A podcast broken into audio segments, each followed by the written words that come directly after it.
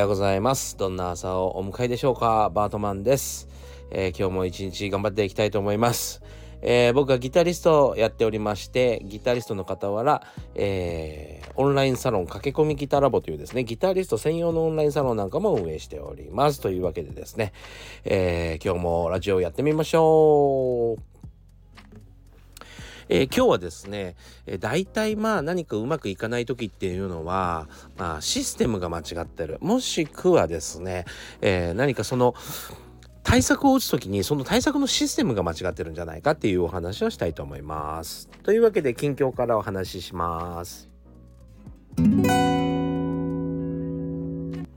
はい。というわけで、チャラーンとなりましたが、えー、チャラーンと鳴らしたのは私でございます。はい、僕が弾きました。えー、こういう節目の音が、えー、欲しいなと前から思っておりまして、え近くにギターがある時にはですね、たまにチャラーンと弾きます。はい、えー、いかがでしょうか？この方が多分ね、聞きやすいと思うんですけどね。どうでしょうか？えー、ご意見をお聞かせください。で、あの、この音を入れられないんだなってずっと思ってたんですけど入れられることが分かりました。はい、ちょっと面倒なんですけどもまあちょっと、えー、音を作ってですね入れられるようにしようかなと思っております。さあ、えー、今日はですね、えー、残念なっていうかあ、うん、残念なお話から始まるんですけどもいやー、あのね、シンランド・ザ・ロケッツ、鮎川誠さんが亡くなってしまいましたね。えー、九州から飛び出た人ではですね、えー、ギタリストという意味では一番の大スターだったんじゃないかなと思うんです。はい。えー、そして、あの、ロックというスタイルをですね、貫いた素晴らしい人だなと思っておりますね。まあ、あの、ものすごい量のですね、えー、何お悔やみのメッセージがもうありとあらゆるところで見れるというか Facebook も Twitter もね Instagram もそのぐらいですね、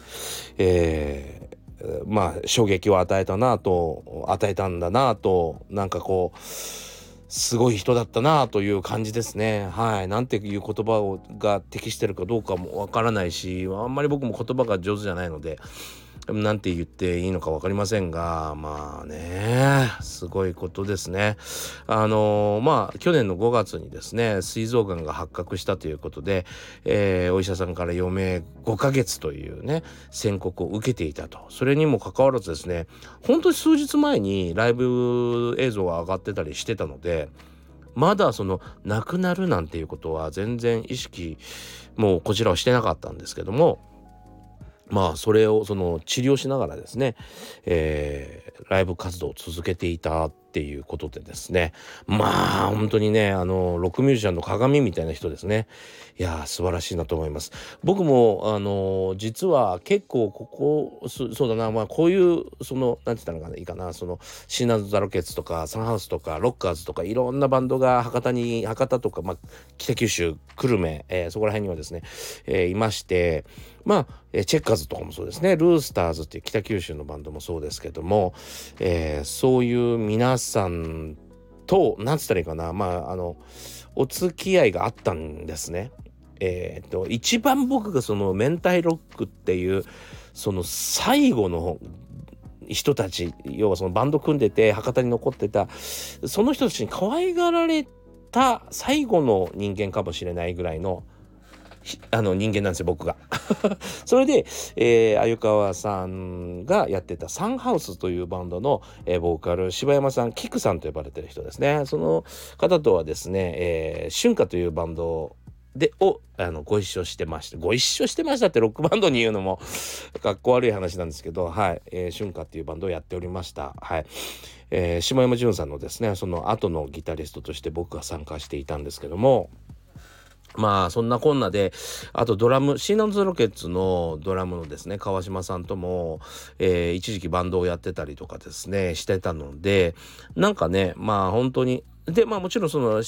川島さんがやってたベガーズバンケットっていう、えー、ライブハウスで鮎川さん鮎川さんとも何回かご一緒したりしたんですけどもまあね同じ時間をこう共有した人間としてはですね非常に、えー、ショックでありなかなかうんえー、ちょっと思考が回らなくなるまた一日ですね。この間はジェフ・ベック亡くなりましたしね、えー、幸宏さん、高橋幸宏さんも亡くなりましたしね。なんかまあ、あの大好きなレジェンドがどんどんどんどん亡くなっていくですね。しかもですね、あの、鮎川さんはほら、あの YMO のツアーとかにも行ってましたからね。まあ、なんとも言えないですね。なんかね。うん、ちょっと、あの、なんか微妙だな。ちなみにですね、あの、鮎川さんのレスポールあるじゃないですか。黒でもうバキバキにあの色が剥げちゃった、えー、レスポールカスタム、黒のカスタムがあるんですけども、これ実はですね、あの、これちょっとした裏話なんですけども、僕が働いて、あの、博多で、えー、働いてた演奏活動をしながら、まあ、えー、なんつうの、お金をくれる？要はその、プロ活動って言ったらいいかな、プロ活動を一番最初に始めたお店のマスターがいましてもうその方も亡くなってるんですけども実はその人のギターなんですよ。実はその人のギターなんですよ。はい。その人が、えー、買い取ったものをちょっと貸してって言ってまあいわゆるその借りたまんまっていう 借りパクって言葉使うのちょっと忍びたいんだけどもうそれでもうずっと使われてたギターなんですね。だからあのそのお店のマスターもですね、えー、亡くなるまで言ってましたね。あれは俺の俺のだ実はと。そう。もうもう返あの返してほしいなんては思わないっていうかそれだけ自分の宣伝に使えちゃちゃうともうあのもうね ダメですよね。そう。いやよそよっぽどねあのー、なんつうの？そんなスター選手にですね自分の道具使ってもらってた方がいい宣伝になりますよね。あれは俺のあれのあれは俺のだって3 4 0年言い続けたんじゃないですか。そうあのそれそういうなんていうのかな。なんかねそっちの方が宣伝効果としてはすごいですよね。そう。まあまあまあそんなのもあったりして、えー、なんかずっとなんか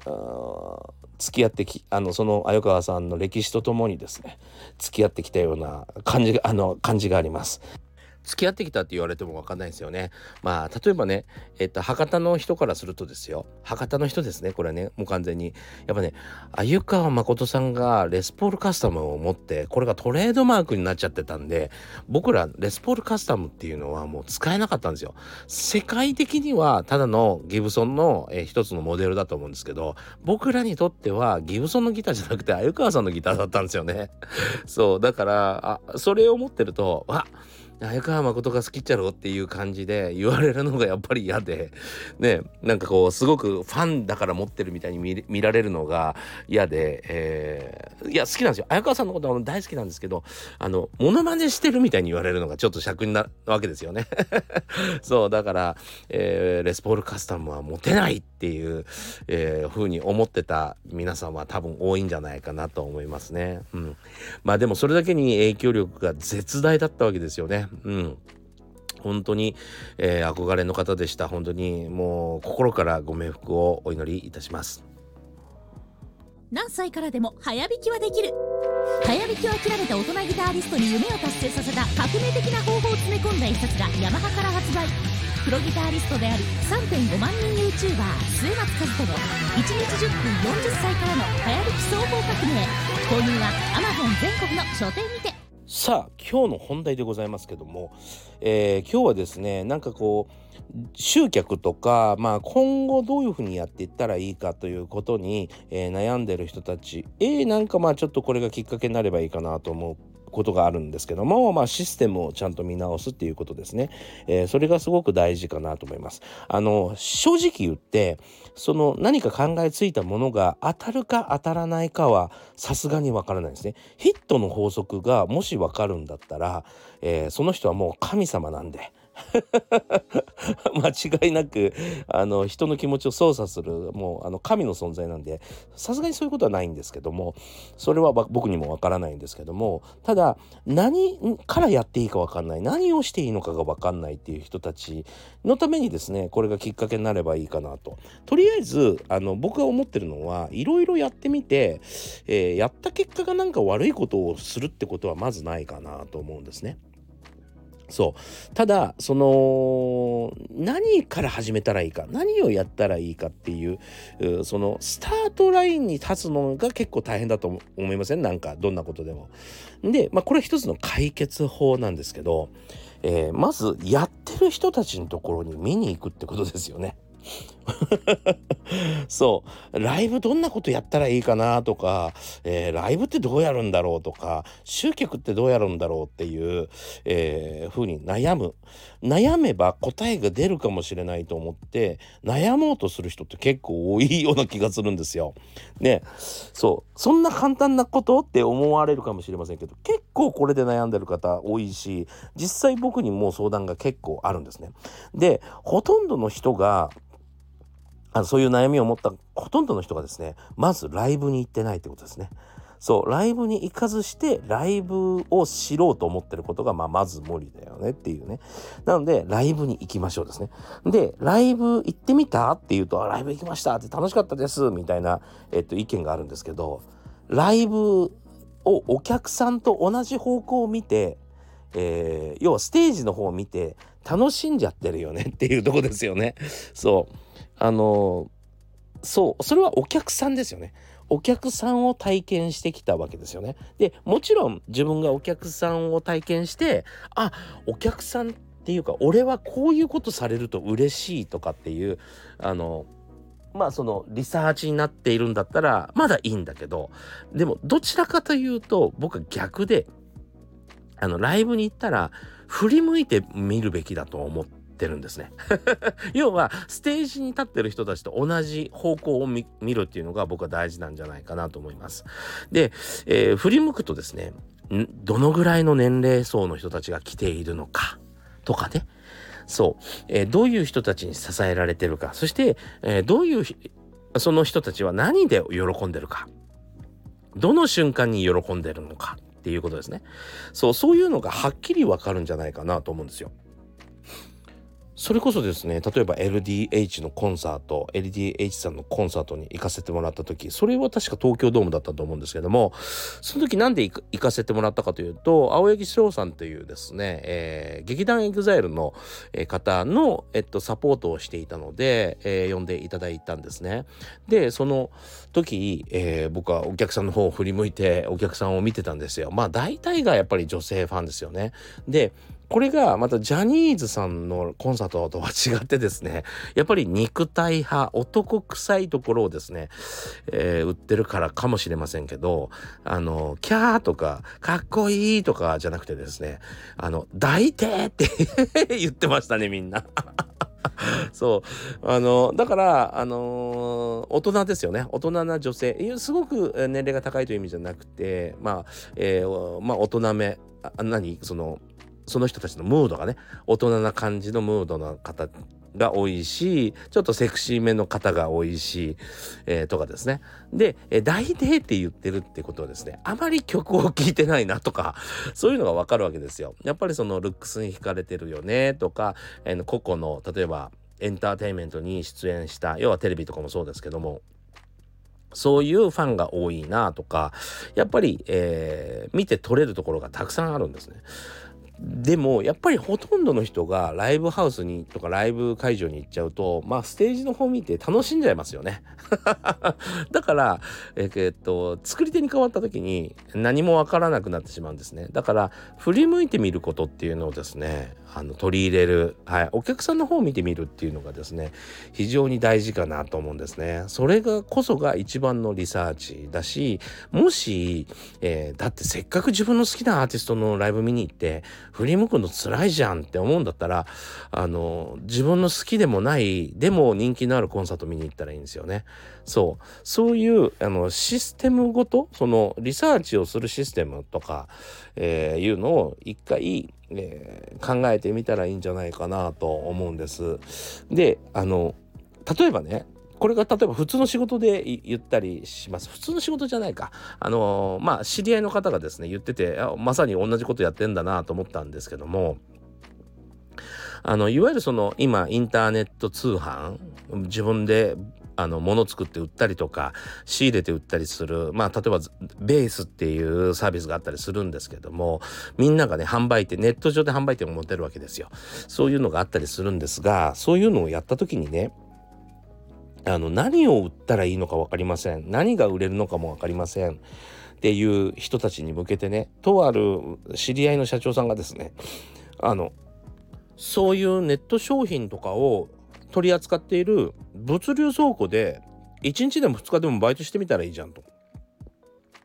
売れてる商品なんかすぐ分かるよと。そう。トラックに何詰め込んでるか見てみれば売れてる商品なんてすぐ分かるじゃんって言ったんですよねそう